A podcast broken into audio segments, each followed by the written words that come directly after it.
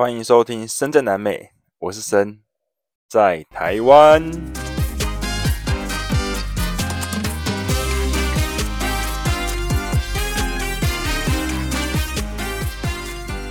没错没错，我回来了，跟大家分享，我飞的飞机呢是从布宜诺斯艾利斯，然后转往 LA 嘛。那到 Los Angeles 的时候，我飞回台湾是先飞去旧金山。再飞回台湾，那我飞去旧金山之前呢，我在 LA 的机场，我看到了一个人，我看到 Jonathan，Jonathan 是谁呢？就是我们在南极船上认识的一个美国人，我就跟他打招呼，然后他也要飞回台湾，非常巧，所以我们就是一起转机啊，然后下飞机之后，我还陪他去买网路这样子。那到达台湾的时候是凌晨，我想一下，应该是早上六点啦，对，六七点，还有点 delay 了。所以呢，我们到台湾之后拿完行李，我准备要出关。我已经想好了，对我自己来说，我每次出国回来，我会做的一件事情就是，我会去机场的 Seven Eleven 还是莱尔富买一杯红茶，还有一碗牛肉泡面。先吃完之后呢，再上路，就看是要回台南还是去台北，反正就是心里满足之后呢，再离开这样子。这是我原本的计划。所以我出关的时候我已经想好了，然后我想说，哇，我从国外回来。经历了这么多事情，我要回来，然后好好沉淀一下。因为如果我马上投入台湾的世界、台湾的生活，我很快就会，你知道，又会麻痹。然后你你之前发生的事情，好像就是过眼云烟，好像就什么都没发生过一样。所以我想要让自己先沉淀一下，也是一样，tranquilo，先让自己啊好好的消化，然后沉醉也可以嘛，就是去享受一下，然后慢慢的再回来台湾，再接轨台湾的生活。就没想到，我一出关的时候，我听到一个声音是“黄医生，黄医生”，哇！我哥跟我大嫂，然后还有我女朋友，他们来接机。然后我的那个小侄子已经睡着了，因为那时候是六七点嘛，所以他有点没看紧，就先睡觉了。哇！他们来帮我接机耶，实在是有个感动的。但是我心里是觉得啊啊什么？我我不是说好我要沉淀一下吗？就是有一个很大的反差。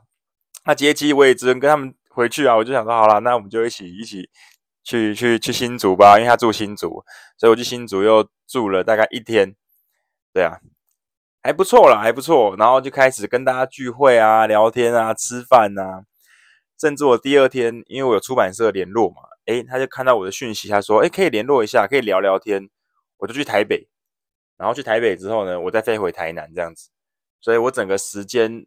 呃，我一回台湾之后，我大概过三天我才回台南。那我那时候在国外的时候，我想说，通常都是在十度啊、五度啊，甚至零度附近生活。虽然说我穿了好几件衣服、好几件裤子，但是我想说，我回台湾之后，应该可以像那些外国人一样嘛，就是每次寒流来或是冬天的时候，你常常可以看到路上的外国人就是穿短袖，他们完全不怕冷。所以我想说，诶，我说不定可以跟他们一样。哎，果不其然，我到了新竹之后，因为十二月嘛，我到了新竹之后发现，好像真的没有这么冷哦。去台北好像也是穿一件短袖就可以，对，所以哎，果然在国外生活久了，在冷的地方生活久了，回台湾之后觉得说，嗯，好像没有这么冷。当然，干冷跟湿冷还是不太一样啦，只是我觉得对我现阶段来说就没有这么冷。我不知道可以持续多久。说不定过一个月之后，我又跟大家一样，就是穿羽绒衣啊，然后穿雪衣在路上走，也有可能。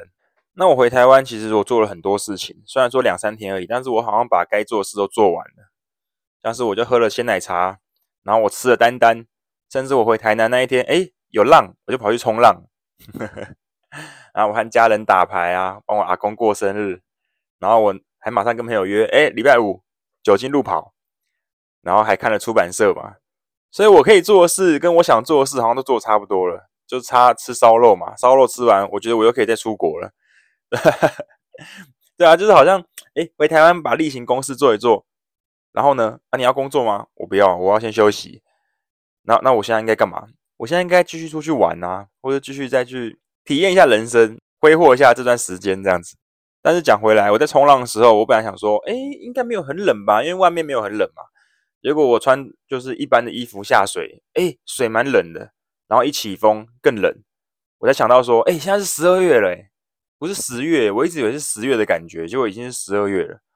所以我不知道是我现在的体感温度好像感觉没有这么冷，还是台湾今年本来就没这么冷，对吧？那这一集上的时候，我觉得应该是一月了，应该是一月份了。我们现在录音时间是十二月五号，二零二三年。我跟你们说啦，很多事情真的会懒惰。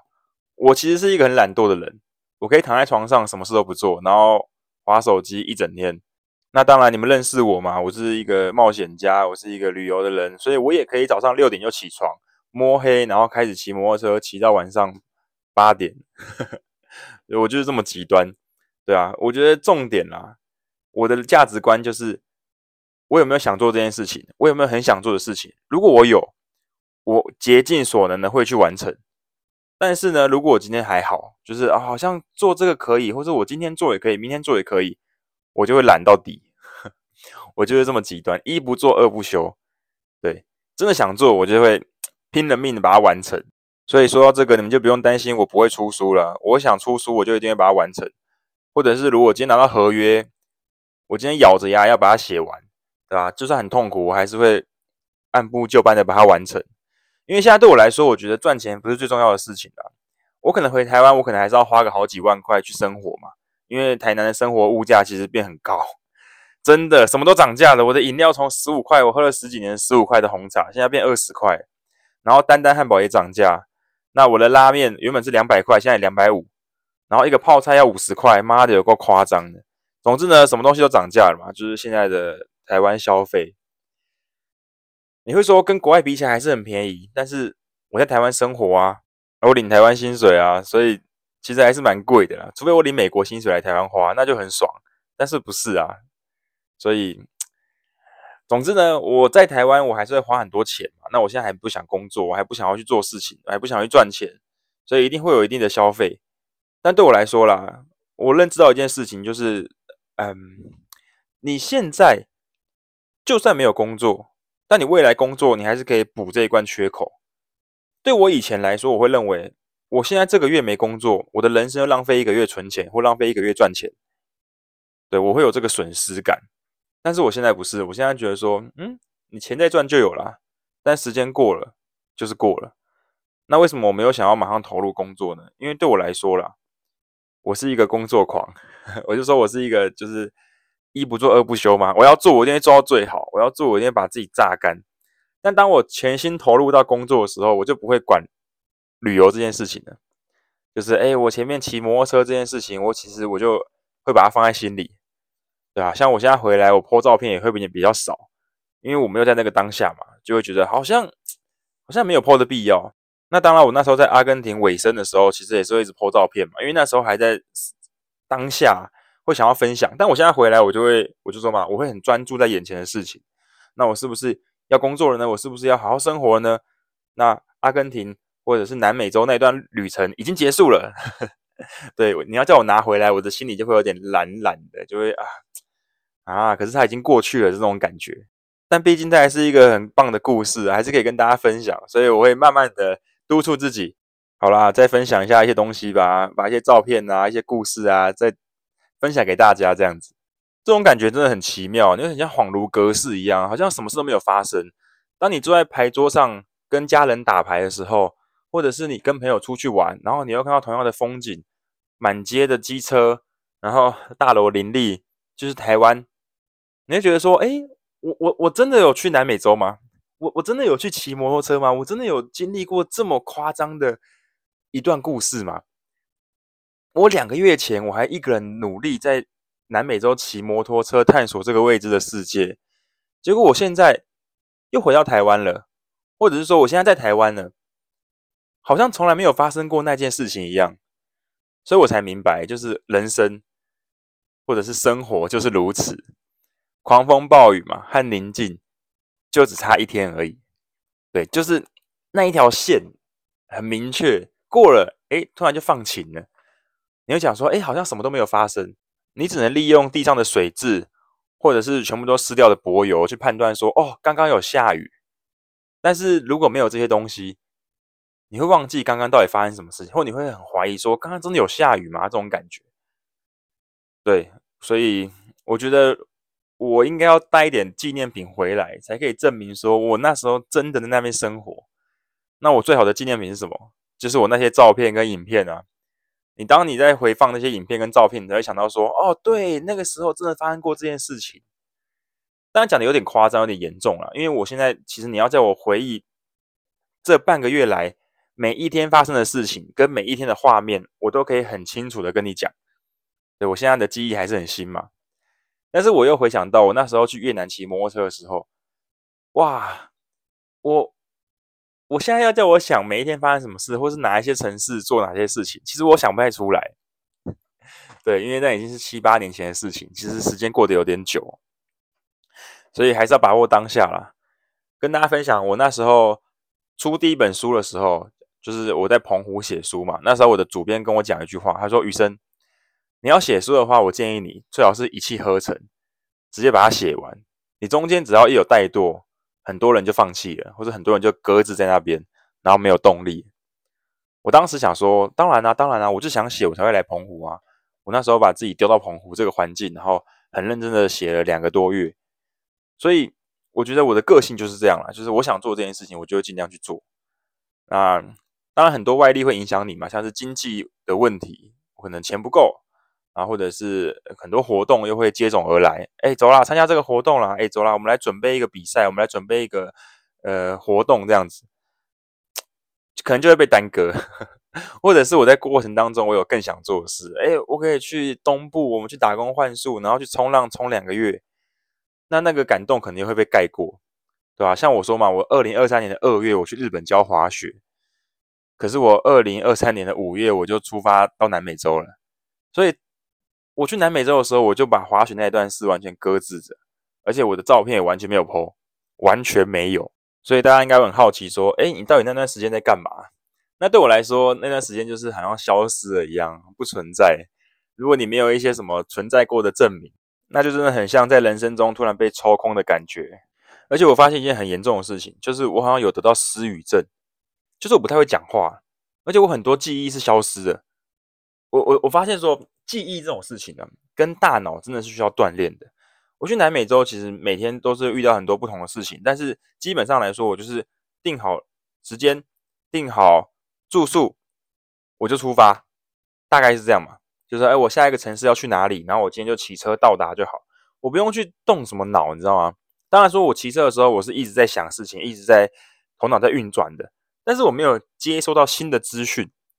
当然了，人与人的交流那个是有，但是并没有接触到知识，所以我的大脑不用再就是你知道，就是启动什么二十趴、五十趴那种感觉，我的大脑只要维持大概只要两趴、三趴，维持基本的运作就行了。所以当我回台湾的时候呢，第一，我的语言能力丧失了。你看像现在这样，我的语言能力丧失了，我讲话会有点不太清楚。我我不知道是不是我真的得什么瘤啊，不管，总之呢就是。可能在多种语言的情况下嘛，你又要讲西文，然后又要讲英文，又要回到中文，其实你在脑中的转换真的会有点卡住。所以其实我们在国外有时候会遇到母语是呃西文的人，他讲英文他就会顿顿的。那或者是母语是中文的人，然后他在西文的环境讲很久了，像台湾人们，他突然要讲回中文，他就会卡词，因为他已经习惯用西文的词了，对吧？那我自己也是一样，当然我的其他语言没有很好。但是你会让自己尽量的维持在这个模式当中，你一转换模式，你就会卡住。我觉得这就是一个 我现在遇到比较大的问题之一。那再来就是记忆力衰退这件事情，我已经离开台湾很久了，对啊，半年以上其实算蛮久的嘛。所以我很多要讲的事情，或者是我很多路名，甚至是路的相对位置，我有点搞不太清楚诶，我有点脑中是一片空白的，你知道吗？我难道在台南还要我还要用 Google 地图吗？那太荒谬了吧！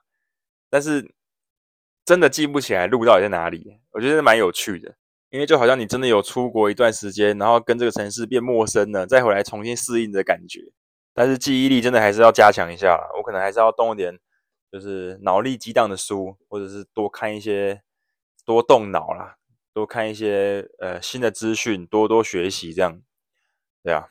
那当我再次回到台湾的时候，其实我会发现很多事情会蛮特别的，因为我已经习惯国外的生活了嘛，慢慢融入了国外的步调，不管是文化，不管是饮食的时间，然后不管是他们的呃生活方式，对吧？他们的逻辑思考，其实都慢慢已经融入了。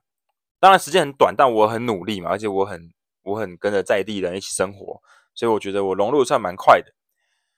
那回到台湾之后呢，你就会发现说，嗯，好像有些事情不太对哦。为什么是这样子呢？的这种感觉。我举个例子来说好了，我们以前在台湾的时候嘛，你是不是就是骑摩托车，然后可能找地方随便停？那停完之后，你也不会锁车嘛，是不可能嘛。台湾不用锁车。那再来就是你下车之后，你的安全帽是不是就放在机车上？好啦，我猜啊，大概只有十趴到二十趴的人会把安全帽锁起来，或是放在摩托车里面。那像我骑挡车的人，我就没办法，我就只能把我的安全帽呢放在我的机车上面，或是放在我的后照镜上面。但是这种事情在台湾可以做，但在国外是完全不允许的。你不要说放安全帽了，安全帽你停车之后你是一定要拿走的，跟着你一起走的。那再来就是你的摩托车停在外面，基本上你还是要锁，因为他们都会背这种超级大锁。这个是欧洲、南美洲或者是美国都会有这样子的画面出现。那我想一下哦，那时候东南亚也有这种画面，可是台湾就太安全了嘛。对啊，跟大家分享了早期。台湾的摩托车是会被偷走，那被偷走怎么办呢？运送到东南亚卖，对，因为有利润嘛。可是呢，现在不会了，为什么？因为东南亚的摩托车比台湾还便宜，所以没有这个市场了，所以自然也不会想要偷摩托车。对，当然还是会被偷啦。那还有一个原因，就是因为台湾现在的该怎么讲呢？那个警备系统太发达了，到处都有监视器。对啊，所以你今天要偷，或者是你今天直接车牌一照，你就可以知道去哪里，很有趣哦。像呃，我们的车牌这样设计嘛，就是白底黑字，是有原因的。因为监视器，路边的监视器可以直接针对你的车牌去做记录。也就是说呢，啊，我今天假如我今天车牌是一二三啊，一二三，我车不见了，被偷了，我直接去警察局，警察局把那个监视系统调出来。然后输入资料，打车牌一二三，它可以直接调出所有监视器照过一二三这个车牌的任何资讯。哦，几点几分在哪个路口？然后现在到安平了，现在到东区了，现在到可能中西区了。所以基本上这个犯罪是不明智的啊。所以为什么台湾会有这么多的啊诈骗？就是因为现在都用智慧犯罪啦，不会跟你来硬的，不会跟你来实体犯罪。我们今天在网络上设断点比较容易，我们今天网络上骗人。比你那边浪费力量，然后可能吃力不讨好还要容易多了，而且又可以乱枪打鸟，你那个量体会比较大，对啊，所以大家还是要小心呐、啊。那这就是台湾跟外国的差别嘛。那在台湾现在就是变金流犯罪嘛，就是现在变成高科技犯罪，但在外国这个相对比较少，还是会实体犯罪，因为大家比较穷，然后大家比较没有这样子的呃技术，所以还是会开枪，还是会拿刀，还是会直接抢。对，这就是国外的思维跟台湾思维不一样的地方之一。那再来，台湾的牛奶真的是蛮贵的，对啊，我在阿根廷也是喝十五块一包一公升，而且超级好喝。在台湾一公升不知道多少钱，台湾一公升可能要快一百块，八十九十块，现在又涨价。那当我回台湾之后呢，我就开始整理我的行李嘛。我发现说，完蛋了，我有非常多口袋，或是非常多的暗袋，我还有留 peso，我还有留阿币。还有留了一堆钞票，我大概带回了三万多块阿币，所以大概换算台币也是一千多块嘛。因为那时候出国其实很担心嘛，所以就会在我的身上缝非常多的小暗袋，甚至我还有在我的背包里面放两个假钱包。对，这个应该有讲过吧？对啊，然后再来就是我那时候在阿根廷，因为钱非常通膨嘛，非常多，所以我会分散不同的地方放。虽然说可能都是我那两个袋子的内暗袋啊、内口袋，但是。还是要分散地方放嘛，所以我的呃身上的小腰包有放钱，那我的钱包也有放钱，我背包里面的小暗袋也有放钱，那我背包里面的药袋也有放钱，所以各式各样的地方都有放钱，就会造成一个问题，我忘记我的钱放哪里，我放多少，因为我没有把它记下来，干，所以我回台湾的时候发现，哎，怎么这么多 peso 啊，完蛋。那我就先发给我一些朋友嘛，就是我跟朋友见面的时候，我就会发给他们做纪念。那还是太多了，我就抛现实动态跟大家分享，说：“哎，这些 peso 到底该怎么办？”结果，结果马上就有好几个朋友来密我，阿根廷朋友也好，台湾人也好，不认识的也好，就密我说：“哎，你那些 peso 你可能用不到，那你有需要吗？我可以帮你处理。”对我们，我可以跟你换钱啦，因为我在阿根廷，那我有台湾朋友会来阿根廷，或是亲友们会来阿根廷，我可以透过他们或请他们帮忙，然后跟你换钱，然后带回阿根廷，所以他们就非常热心呢，因为在台湾用不到嘛，而且我跟你讲，我不是前面讲过他通膨的问题吗？所以你留越久，它越没有价值，甚至现在米勒当选了，我不知道未来多久之后，可能阿根廷的钱币会换成美元。或者是这个 peso 就不再使用了，也有可能。当然还要一段很长的时间啦，但是就是有风险嘛，用不到啊，对啊。所以我后来，我后来刚好有一个台南人，他跟我说：“哎，你 peso 如果没有需要的话，我可以跟你换，因为他隔天就要去阿根廷，换他去阿根廷。”然后那时候我刚好在家里面嘛，我就说：“好啊，好啊，好啊，不然我们明天约个时间，那我跟你换钱这样子。”然后我就看了一下美金跟阿币，还有台币。哎，我们那时候在美国的时候，还有那时候在南美洲的时候，那时候美金是三十二，啊，结果现在过半个月变回三十一，突然弱化了，突然跌回来了。需要的时候涨很高，然后不需要的时候都跌得很低，这样子。哦，实在是那个汇差。所以隔天呢，我就跑去成大附近跟他交易，就是我拿阿币给他，然后跟他换美金这样子，然后顺便跟他聊聊。蛮有趣的，他也是关注我的粉丝专业很久，然后知道我做这件事情，他对骑摩托车非常有兴趣，是一个小女生，然后她在台湾也是骑挡车，诶，说不定我们到时候可以开团，就是南美洲的挡车团哦。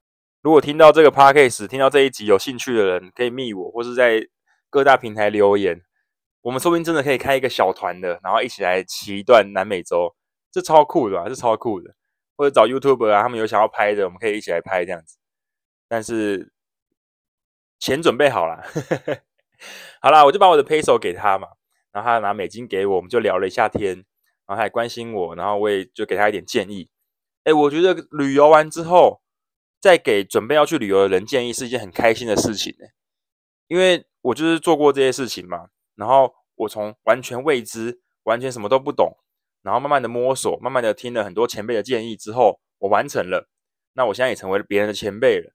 对吧？成为那些旅游小白、那些冒险小白的前辈，那我就会想要竭尽所能的跟他们分享说：“哎，我跟你讲，你要注意什么事情？那你哪些东西、哪些地方你要小心？”我觉得那是一个 很棒的分享。哎，我自己分享起来我会很开心。一方面来说，是我可以有这个能力跟大家分享；另外一方面是，我可以帮助到别人。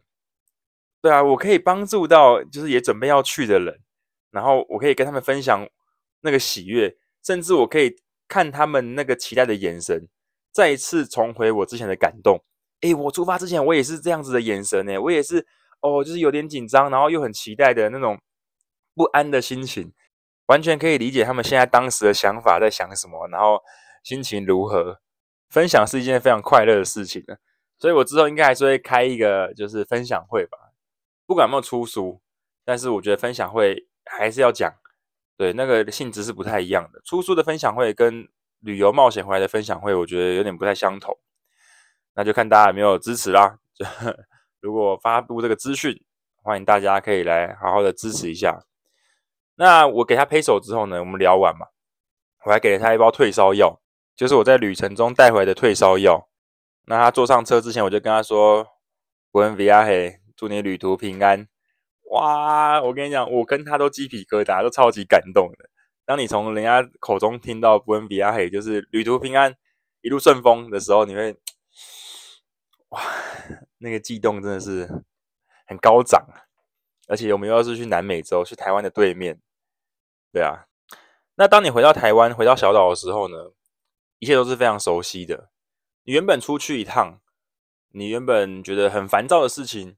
或者很讨厌的事情，很讨厌的人事物，当你回来之后呢，什么都没有发生，什么都没有被改变，还是一样，呵呵，还是一样。但我觉得唯一庆幸的是，当你经过这一趟冒险的洗礼回来之后呢，你确实可以感觉到有些东西是不同的，你的内在改变了，对啊，你知道自己适合什么，知道自己喜欢什么，然后不用勉强跟上别人的脚步，那也不用去讨好得到关系。啊，能够从实际的行动上啊，真正的做自己。对，我那时候出国之前，其实我也是很烦躁嘛，我也是觉得说啊，我人生好像好像很枯燥、很无聊，每天都是日复一日这样子。那我现在回来了，我跟你讲，说老实话，我也觉得说完蛋了，我要开始日复一日，我要关在这个空间，然后要做一样的事，然后走一样的路，然后每天跟着我的那个行事历去被行程追着走。我已经有这个想法，我已经有这个感觉了，但是我并没有觉得很沮丧。我不知道为什么，因为我本来就没有期待说它会改变的多好吧，对吧？我对很多事情其实现在是没有期待的啦，对吧？当然，并不是说完全不要，呃，我会试着去努力，但我不会期待它会变得多好。对，就像我不会期待说我下飞机会有人来接机，对，那如果出现了，那就是额外获得的。这个是我在旅行中比较大的一个转变啊。对，之前也是这样，但是我现在又更释然。之前可能只有七十趴这样。但我现在已经接近九十趴，甚至接近一百趴了。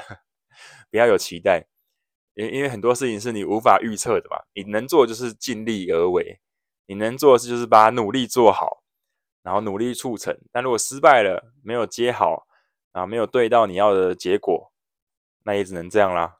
不然怎么办？那旅程结束的时候，我有跟 David 聊天嘛，我有跟那个新加坡的摩托车前辈聊天。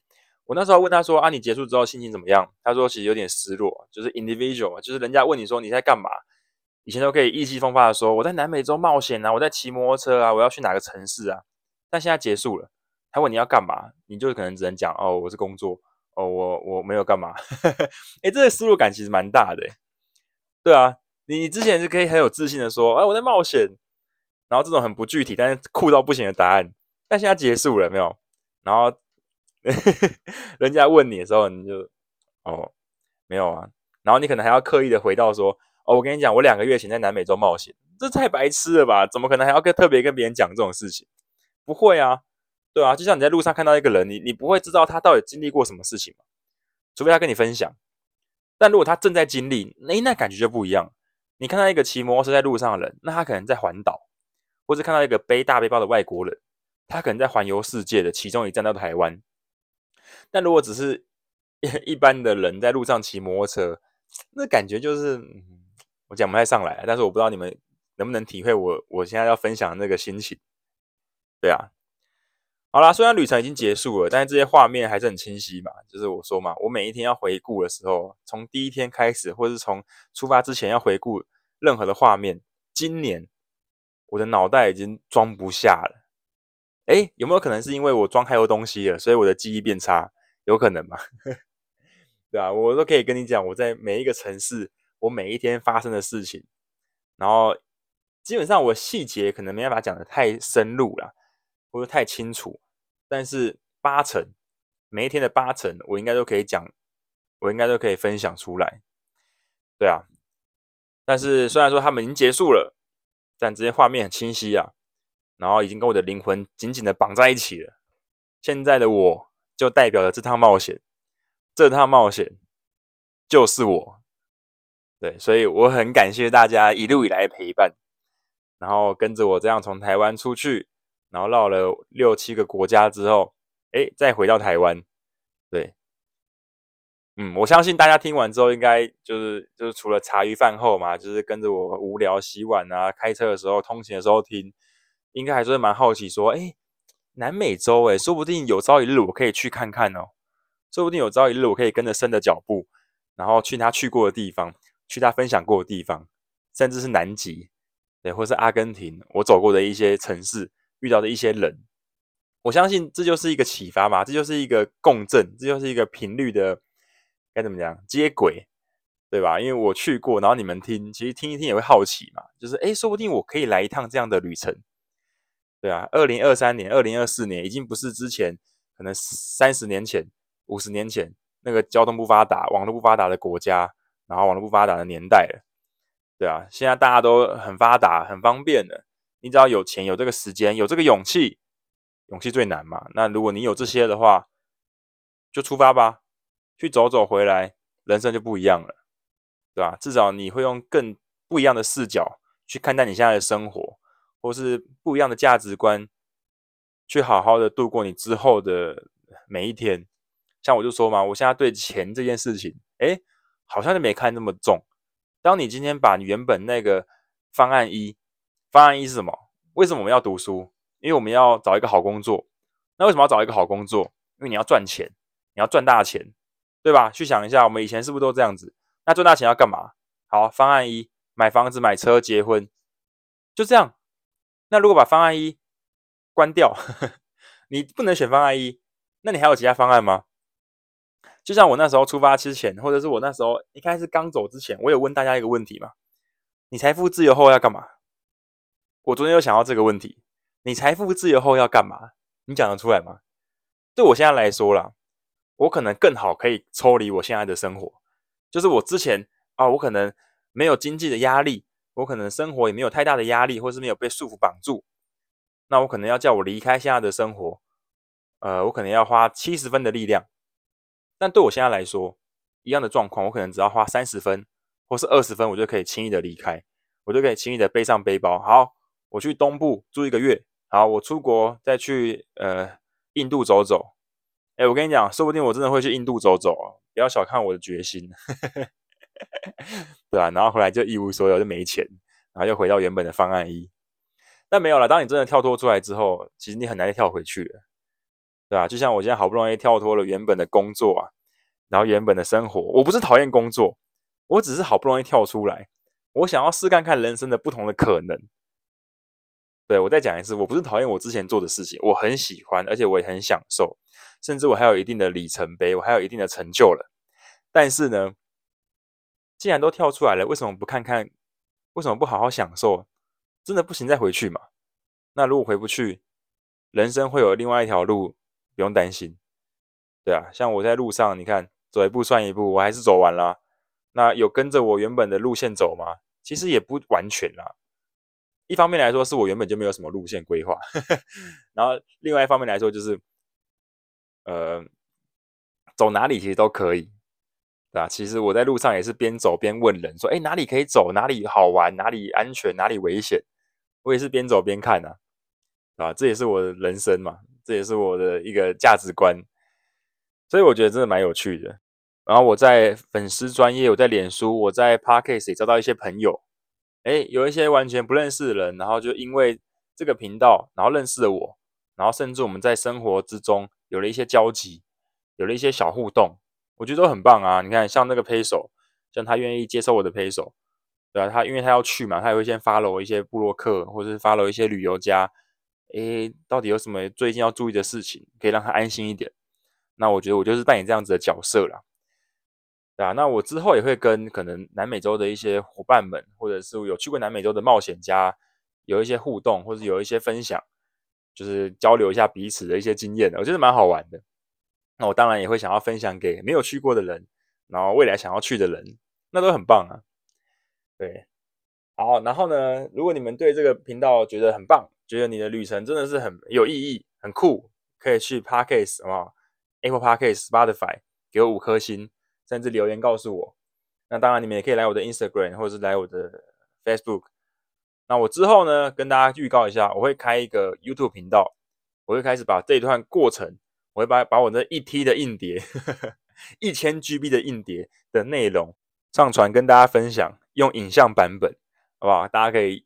永远都只是听我讲，永远都只是看照片。诶，你们现在有影像可以搭配了，很棒吧？又有声音，然后又有影像，又有照片，又有文字，哦，一条龙。好啦，所以如果你们想要支持我，因为我说我现在没工作嘛，你们想要支持这个 podcast，想要支持我的旅程，一样可以抖内赞助我，好不好？这是 OK，这个是不会关的。对，因为我在旅途的过程也烧了不少钱。这就像说，诶，你开分享会，你要开免费还是开要收钱的？以往啦，以往我都会认为说开免费的吧，让大家就是来这里聊聊天啊。我通常都是抱着一个从消费者的立场出发的 的观点，就聊聊天嘛，然后也不用花钱，大家可以来分享。但我后来接收到其他的资讯或者其他的意见是，你尽量要收钱，你不要让大家成为伸手牌。为什么？因为你做这件事情，你也花了不少钱，你做的这些经验也是有价值的。对你，你不可以自己就是，你知道把这个价值丢掉。那大家有些人就珍惜的会珍惜，但不珍惜的人就会随之而来，然后就糟蹋你这样子。哎，你把自己搞得非常累，或者是把自己搞得很狼狈，然后你没有收到任何的，你知道回馈或任何的钱，当然讲钱很粗俗了，但是它确实就是一个回馈嘛，它就是一个可以让你做下去这件事情的一个动力来源之一嘛。对啊，所以我如果之后开分享会啦，不是新书分享会哦，是我的冒险分享会，我应该会收钱。对，我应该会收一个简单的入场门票啊，去支持我，就是你知道，不可能我的旅程啦，但支持我可能做 parkcase，支持我可能去做 PTT，因为你这些都是时间嘛，这些都是钱。当然，很多人会说，啊，分享就分享啊，为什么要收钱啊？怎样？你是怎样了不起是不是？我跟你讲，这种就是道不合，不相为谋。如果会这样想的人，那就不会是我的听众，就不会是我的 该怎么样支持者啦。对啊，我觉得那也无所谓啊，因为每个人就会有自己喜好嘛。所以长越大，我觉得会有一些不同的价值观，或是有不同的行为模式可以去参考，也这也是蛮有趣的。对啊，因为我之前就是会比较随意一点，然后想说啊，大家方便就好。但其实很多事情还是有它的价值在啦。对啊，就我说嘛，那个价值很重要，不要不好意思收钱，真的支持你的人绝对愿意掏钱。真的支持你的人，绝对知道这样子做的理由是什么，这样子做的合理性是什么，跟他们这样子的行为能够带给你多大的动力跟支持。对啊，大概是这样子。好啦，我是森。那如果你喜欢我的旅程，你喜欢我分享的这些小故事，可以我刚才说嘛，可以到各个地方找到我的地方留言。好，那就这样啦，就下一集见啦，我是 Amos。Ciao